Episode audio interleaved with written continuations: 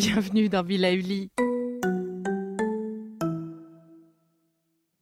Et avant de commencer cette nouvelle capsule bien-être, je souhaitais vous présenter notre partenaire. Décembre déjà, le dernier mois de l'année. Une année singulière à plus d'un titre. Alors comme à l'accoutumée, bientôt vont arriver nos listes de bonnes intentions et autres objectifs à remplir. Et si pour changer, je vous proposais non pas de réfléchir à comment faire mieux l'année prochaine, mais plutôt comment juste prendre bien soin de soi. Sur cette fin d'année, j'ai eu envie de vous proposer les meilleurs conseils des experts que j'ai rencontrés, histoire de se faire un petit mémo sur euh, ce qui est bien pour soi, un petit regard sur l'essentiel, le vrai, c'est-à-dire soi. Être bien pour soi déjà, et le reste, eh bien, devrait suivre. Alors je vous propose de vous plonger dans quelques-unes de mes belles rencontres 2020 et vous souhaite un doux mois de décembre. Je vous embrasse. Alors aujourd'hui, avec nous, j'ai le plaisir d'accueillir Jean-Paul, Tony et Lissy. C'est un vrai bonheur de t'accueillir, Jean-Paul, chez Bill Lively. Alors, pour ceux qui nous écoutent, pourquoi Jean-Paul? Euh, Jean-Paul est quand même euh, un champion escrimeur, un de nos champions escrimeurs, médaillé d'argent au fleuret par équipe au JO 2016 de Rio de Janeiro. Et également, euh, Jean-Paul est consultant en fusion-acquisition chez KPMG dans la branche Sport Advisory. donc, Jean-Paul a réussi à mêler ses deux passions, la finance et le sport dans une vie euh, à 100 à l'heure.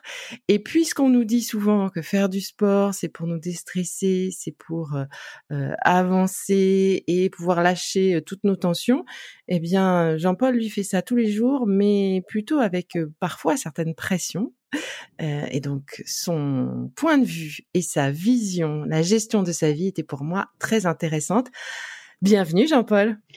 Merci Isabelle de me recevoir. C'est un vrai plaisir d'être avec vous ce matin et prêt à échanger avec toi. Avec grand plaisir. Alors, pour commencer, euh, est-ce que tu pourrais nous éclairer sur ce qui t'a plu dans ce sport qui est l'escrime euh, et peut-être à quel moment est-ce que tu as décidé qu'il prendrait euh, finalement autant de place dans ta vie? L'escrime, c'est, c'est une longue histoire d'amour aussi. comme toute histoire d'amour, il y a des moments des hauts et des bas, des tensions. Mais disons que l'idée, qu'est-ce qui m'a plu particulièrement dans l'escrime, c'est vraiment cette idée de compétition. Très tôt, j'ai commencé l'escrime quand j'avais 5 ans et au bout de 6 mois de pratique, on était déjà à faire nos premières compétitions, à faire nos premières joutes d'armes. Et donc c'est un petit peu ça qui, qui m'a plu, qui m'a fait me prendre au jeu dès, dès 5 ans et qui au fur et à mesure du temps m'a toujours motivé et m'a permis de, bah, de dépasser mes limites. C'est vraiment cette idée que très naturellement, en fait, quand on commence dans la simple salle d'armes de, de nos premières années jusqu'au podium olympique, c'est des choses qui se font simplement par simple esprit de compétition et de progression.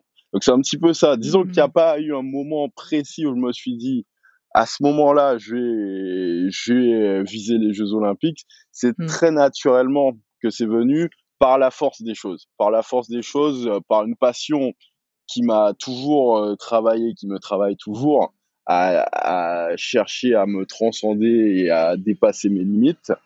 Et c'est au fur et à mesure que, que c'est resté.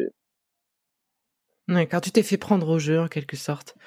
C'est ça. C'est vraiment, c'est vraiment cette cette phrase qui est, qui est intéressante parce que c'est un de mes entraîneurs qui le disait souvent et en particulier dans les périodes de forte tension comme les, la préparation des Jeux Olympiques, de rester dans le jeu et de pas se prendre par l'enjeu, se faire prendre par l'enjeu. C'est quelque chose que, qui, je pense, peut aider beaucoup de gens et plus généralement, c'est vraiment ce côté de, de faire abstraction de la côté des retombées qu'on peut avoir de telle ou telle performance, mais de rester dans l'essence des choses. Et c'est ce qui est important en particulier dans le sport de haut niveau.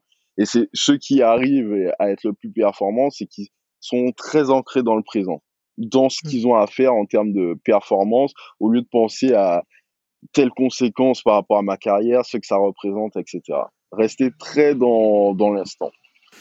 Et du coup, rester dans l'instant, euh, ben, ça m'amène euh, à, ma question d'après.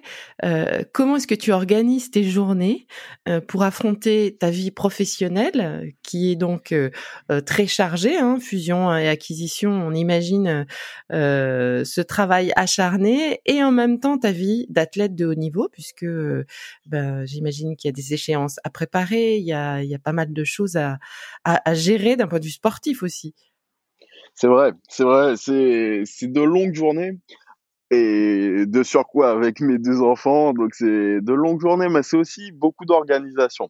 C'est un petit peu euh, la chance que j'ai, c'est que ça m'est pas tombé du ciel. C'est cette double casquette, c'est quelque chose que j'ai commencé très tôt, d'abord par les classes en sport-études, que j'ai pu intégrer les programmes sport-études quand j'avais 11 ans.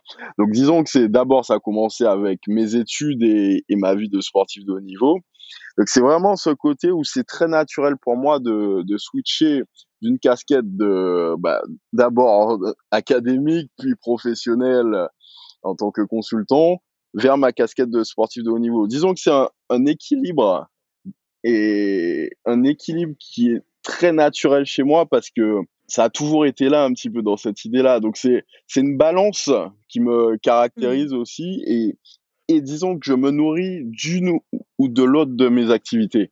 Donc c'est vraiment ce mmh. côté essayer de faire des ponts, des passerelles au lieu de parce que j'aime pas souvent on, demande de compartimenter sa vie. Moi je dis plus de de créer des passerelles, de créer des passerelles pour trouver des des points communs sur certaines situations. Comme tu comme on va en discuter tout à l'heure, ces périodes de fort stress, trouver justement des réponses qu'on a eues dans une partie de sa vie ou à tels instants de sa vie, comment on a su les adresser et s'en nourrir pour faire face à d'autres situations semblables. Hmm. Donc un peu moins de, de silos et euh, un juste échange entre euh, ces différentes euh, vies professionnelles et sportives. Mais du coup, il y a quand même une autre vie. Là, tu viens de parler de deux de, de petits. Donc ça veut dire qu'il y a aussi une vie de famille dans tout ça. C'est sûr, c'est sûr. C'est vrai que c'est c'est quelque chose qui est qui est nouveau. Ma ma fille aînée qui a un an et demi et mon petit garçon mmh. qui vient de naître qui a tout juste deux mois. Donc c'est vrai que c'est disons en un an et demi ma vie aussi a beaucoup changé, a beaucoup évolué en devenant jeune papa. C'est mmh. vraiment une autre conception parce que justement quand on est sportif de haut niveau ou professionnel et en particulier en escrime où c'est un sport individuel, on est très focalisé sur soi. Et mmh. avec cette, cette disons, c'est le timing que ça implique, on a vraiment cette gestion personnelle de son temps. Et quand on a des individus extérieurs à, cette routine que, que représentent mes enfants et, et cet amour qui se crée, bah, mmh. disons que toute cette routine que j'ai vécue pendant 25 ans jusqu'alors a, a été bouleversé. Mais aussi, c'est, disons que c'est un, nouveau cadre, un nouveau cadre, un nouveau challenge, parce que c'est aussi euh, trouver cet équilibre entre euh, mon développement personnel et les mmh. objectifs que j'ai envie d'accomplir avec euh, cet équilibre familial et, et ce temps que j'adore passer avec mes enfants. Oui, c'est ça, c'est la fameuse corne d'abondance finalement. vu que tout ça te nourrit, tu, tu, tu as trouvé une place, tu es en train de trouver une place pour, pour que tout euh, ait sa place et, et te nourrisse correctement. C'est ça, mais disons que c'est, jamais simple. Hein. C'est vraiment. mais tu nous rassures un peu quand même. comme, disent, comme, disent, les anglo-saxons, c'est vraiment learning by doing, c'est vraiment en, en forgeant qu'on devient forgeron. Donc c'est vraiment de l'ajustement au quotidien, c'est d'apprendre avec ma compagne aussi. C'est vraiment cette idée de, de gérer, apprendre l'un de l'autre dans la parentalité, c'est savoir mmh. comment on arrive à, à, coordonner nos emplois du temps pour passer du temps en, famille, mais aussi de se retrouver nous-mêmes en tant que couple. Donc c'est beaucoup de choses, c'est beaucoup de disons de variables qui rentrent euh, dans la vie, mais c'est aussi euh, très simplement aussi pour le résumer, c'est c'est prendre du plaisir dans les choses tout simplement. C'est s'il y a un truc qui, qui me nourrit un petit peu au quotidien, c'est vraiment ça, trouver du plaisir à faire les choses. Et c'est pas mmh. juste de se voir ces contraintes, se lever le matin, ah j'ai telle chose à faire, non. Mais en fait, au lieu de voir la contrainte, c'est de voir euh, l'opportunité. Qu'est-ce que je peux, comment je me nourris de cette situation? C'est un petit peu comme ça que moi, j'essaie d'inverser, euh, renverser la table un petit peu. Au lieu de voir des contraintes, je vois des opportunités. Ah, C'est génial ça, je vais le garder. Euh, et du coup, tu fais assez bien le, lien avec ma, question suivante parce que euh, ton parcours m'intéressait vraiment, cette idée euh, de cette double facette à 100% et ce sport qui est pour toi un, objet de dépassement et donc ça va bien plus loin que nous tous ou qui pratiquons le sport pour nous dégager un peu des soucis. et donc, si toi le sport peut être parfois, même si tu y prends beaucoup de plaisir, un, un, un, moment de tension. Euh, alors tu fais quoi toi euh, pour euh, évacuer, décharger ta tête quand il y a besoin? Est-ce que tu fais un autre sport? Est-ce que tu fais, je sais pas moi, du tricot par exemple ou de la méditation? Qu'est-ce que tu fais toi? En soi, c'est c'est assez varié pour justement essayer de, de dégager euh, bah, mon esprit de, du stress qu'on peut avoir au quotidien, que ça soit d'un point de vue sportif que professionnel. Il y a l'autre sport, c'est parce que je suis un passionné de tennis, donc c'est quelque chose que j'apprécie énormément, d'aller mmh. échanger quelques balles avec ma sœur en particulier. Et plus récemment, ce que j'ai découvert, et aussi ça vient un petit peu avec le courant du temps, mais et ces nouvelles mobilités, le vélo. C'est vraiment mmh. quelque chose que j'essaie d'abandonner au maximum ma voiture pour aller soit à l'entraînement, soit au travail le plus souvent possible en vélo. Et c'est aussi une passion que, que ma petite fille apprécie. Donc là, prend derrière certains moments pour l'emmener chez la nounou. Donc c'est vraiment un moment de partage pour nous. Donc c'est un petit peu euh, trouver, un petit peu encore, hein, c'est vraiment cette idée de trouver cet équilibre en, en, en trouvant des passions communes en hmm. trouvant des passions communes. Et, et oui, en fait, et en particulier la, la période qu'on a vécue avec le confinement, c'est un petit peu de le j'ai redécouvert un petit peu le sport parce que même quand je, je fais d'autres sports, c'est toujours soit dans une logique de performance, soit dans une logique aussi de de développement physique, c'est-à-dire quand je fais du vélo euh, à certains moments, je vais chercher quand même à me mettre dans le rouge pour travailler mon cardio, que ça soit le tennis, sur mes déplacements. Euh, c'est un petit peu cette idée de mmh. passerelle dont je parlais tout à l'heure. D'autres sports, souvent, souvent, on se retrouve dans la même situation de, de performance. Mais disons le fait aussi d'avoir une grosse incertitude qui continue par rapport au calendrier sportif de cette année et de l'année qui arrive, mais ça m'a permis tout simplement de, de faire du sport pour du sport en fait. C'est vraiment cette mmh. idée de de retrouver de l'essence dans le simple plaisir du geste bien fait, d'apprendre ce geste, de le développer et de le maîtriser. C'est hmm. c'est un petit peu ce que j'ai retrouvé pendant cette période. D'accord. Ok. Et, et du coup, est-ce que tu as des recettes que tu pourrais nous partager pour euh, nous aider euh, à à, gérer euh, cette vie pro et cette vie perso. Euh, j'ai compris que tu n'étais pas le, vraiment adepte du switch vie pro vie perso, donc ce silo euh, très découpé. Mais comment, enfin, quelles sont tes recettes pour être pleinement finalement dans le plaisir de ce moment perso ou dans le le plaisir de ce challenge pro? Est-ce que tu as des trucs à nous à nous transmettre? Un petit peu, je vais, ce qui, ouais, ce qui m'aide aussi, c'est un petit peu l'ancrage. Je pense que ce qui est important, l'exemple type hein, de l'ancrage dans, dans le moment, c'est un petit peu la routine de Rafael Nadal.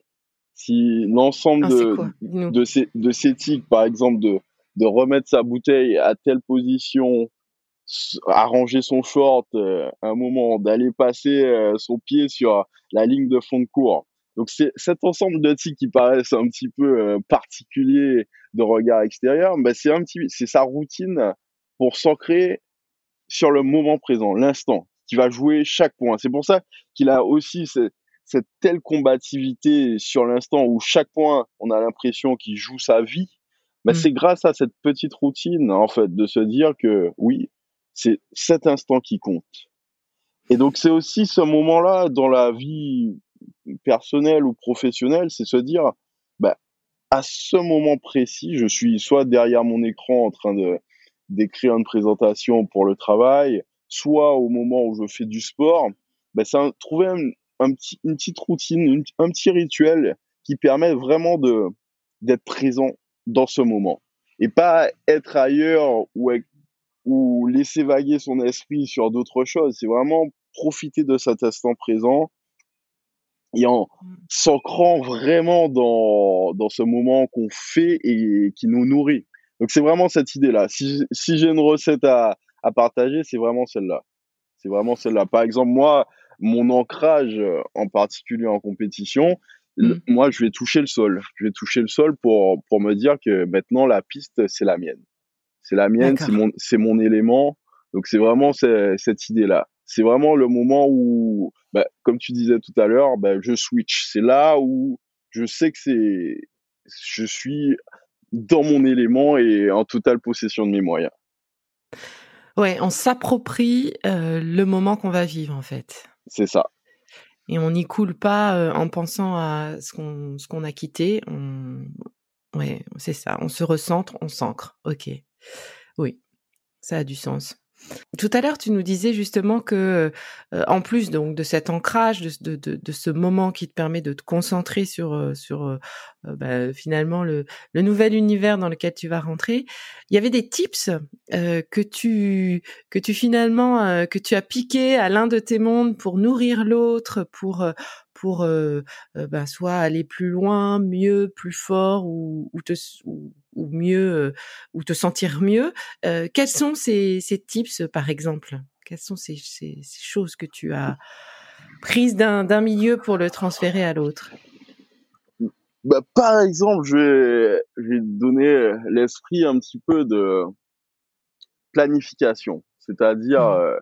Qu'on retrouve souvent dans le sport de haut niveau, cette idée. Moi, je suis sur des cycles de préparation pour préparer quelle qu'elle soit la compétition de trois semaines. Pendant trois semaines, la première semaine, ça va être une grosse préparation physique. La deuxième semaine, vraiment ce côté d'approfondissement, d'aller chercher, repousser ses limites. Et la troisième semaine qui précède la compétition, c'est vraiment relâcher cet instant pour être au, maximum de ses capacités au, au, moment de la compétition et pour donner le mmh. meilleur de soi.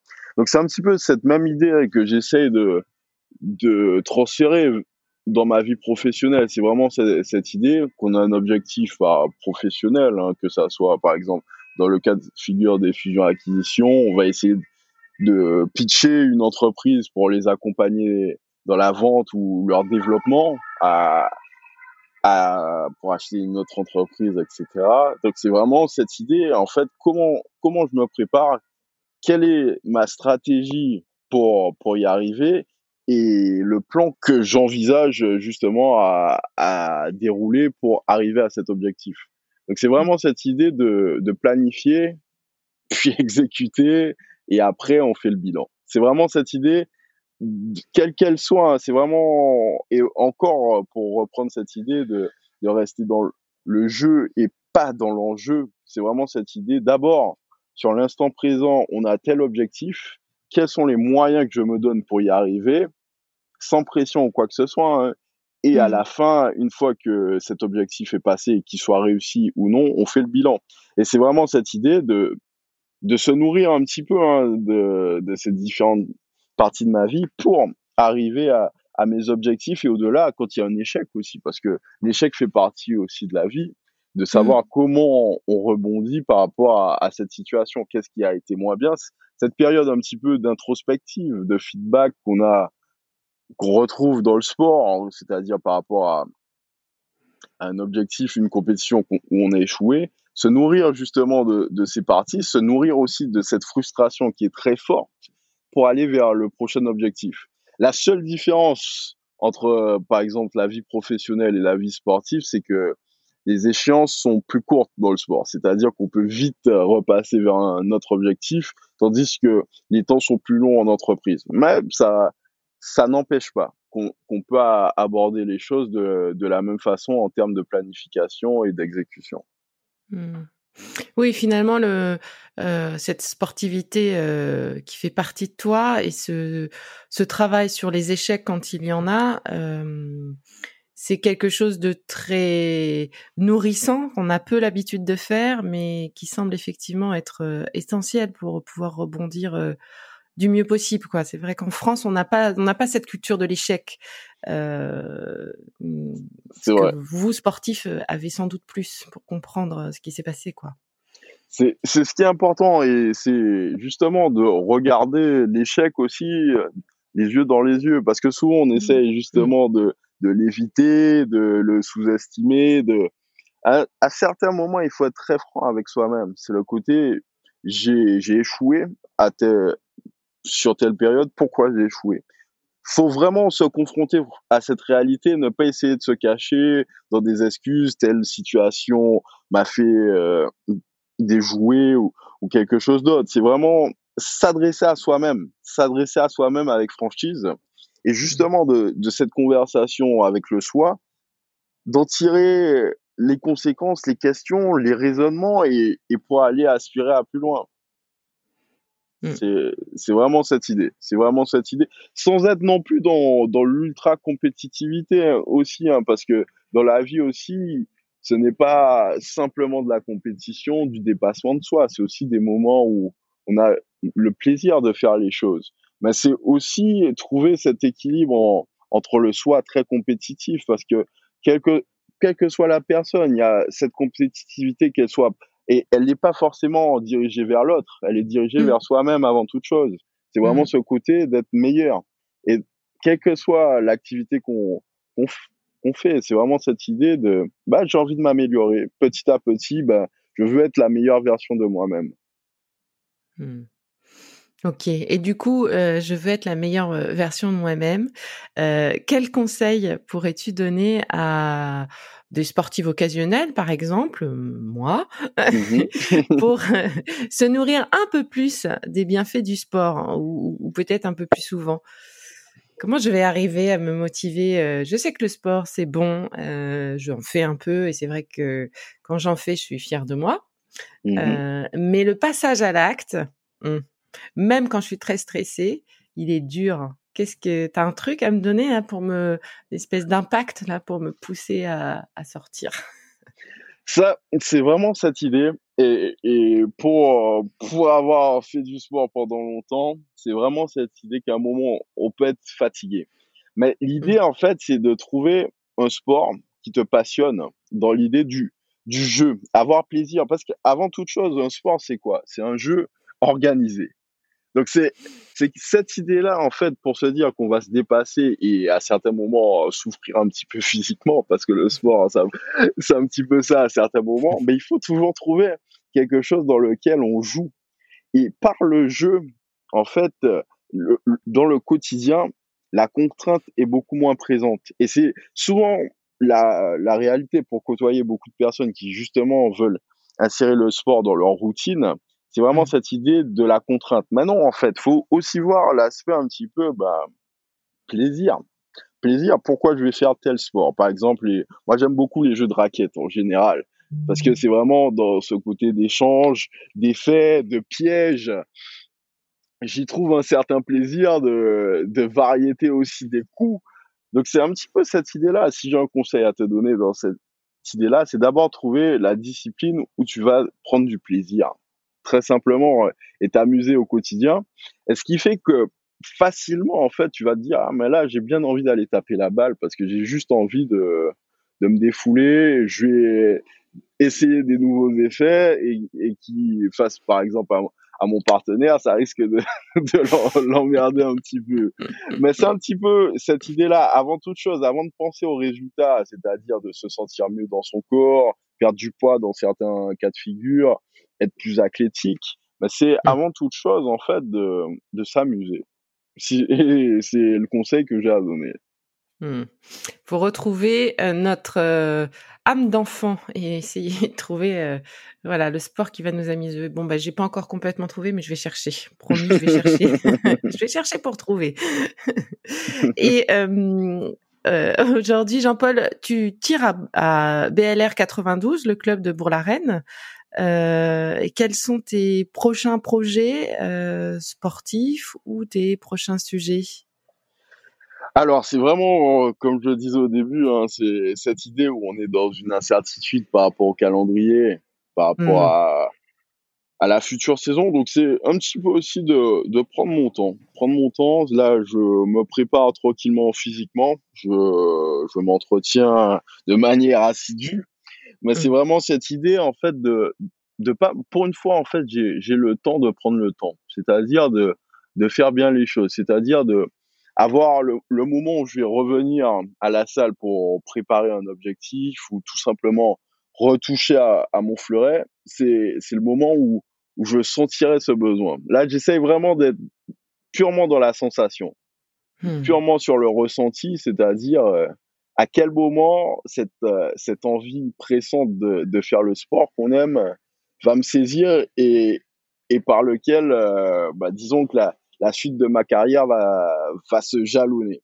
C'est vraiment, hmm. à l'heure actuelle, hein, c'est vraiment cette idée où j'essaie d'attiser au maximum cette envie. Parce que au lieu d'être euh, sur un cycle court, c'est-à-dire par exemple les Jeux de Tokyo qui ont été reportés pour juillet 2021, c'est s'ancrer sur un cycle plus long qui justement laisse la place, bah justement laisse moins de place à l'inconvénient du court terme et la pression du court terme sur un objectif pour plus s'ancrer sur du long terme et, et disons d'être dans, comme je le disais, hein, d'être dans, dans cette maîtrise du geste cette mmh. maîtrise de sa pratique et aller sur ce temps long qui va m'emmener vers la fin de ma carrière, c'est-à-dire vers les Jeux Olympiques de 2024 et justement être dans cette idée de, de maîtriser mon art qui est, qui est mon sport, l'escrime.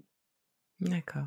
Donc euh, en ce moment, tu as fond sur euh, euh, cette recherche et de façon à retrouver ce 100% plaisir lié à ton sport préféré. C'est ça. Et donc pour finir, là maintenant tout de suite là, tu pars euh, en, nous quittant, tu pars faire quoi? T'entraîner, une présentation client, un biberon?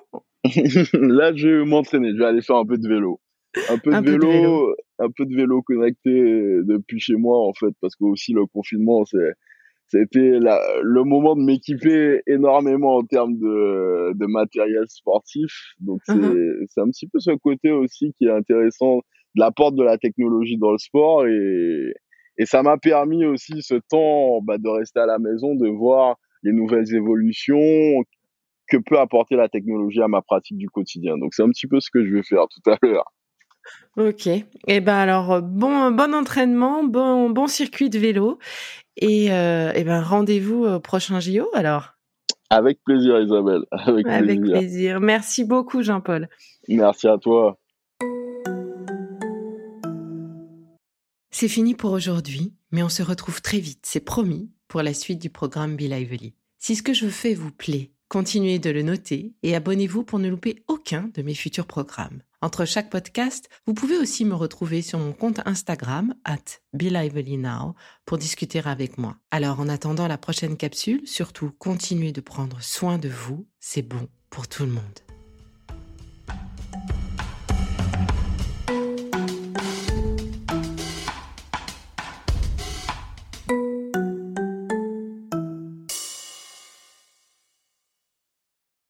Merci d'avoir écouté cette capsule Be Lively. N'oubliez pas de vous abonner, de partager et de noter ce podcast. À bientôt. Le contenu que vous venez d'écouter n'est pas un dispositif médical et ne peut pas se substituer à l'avis d'un médecin basé sur votre situation personnelle. En cas de doute, consultez votre médecin.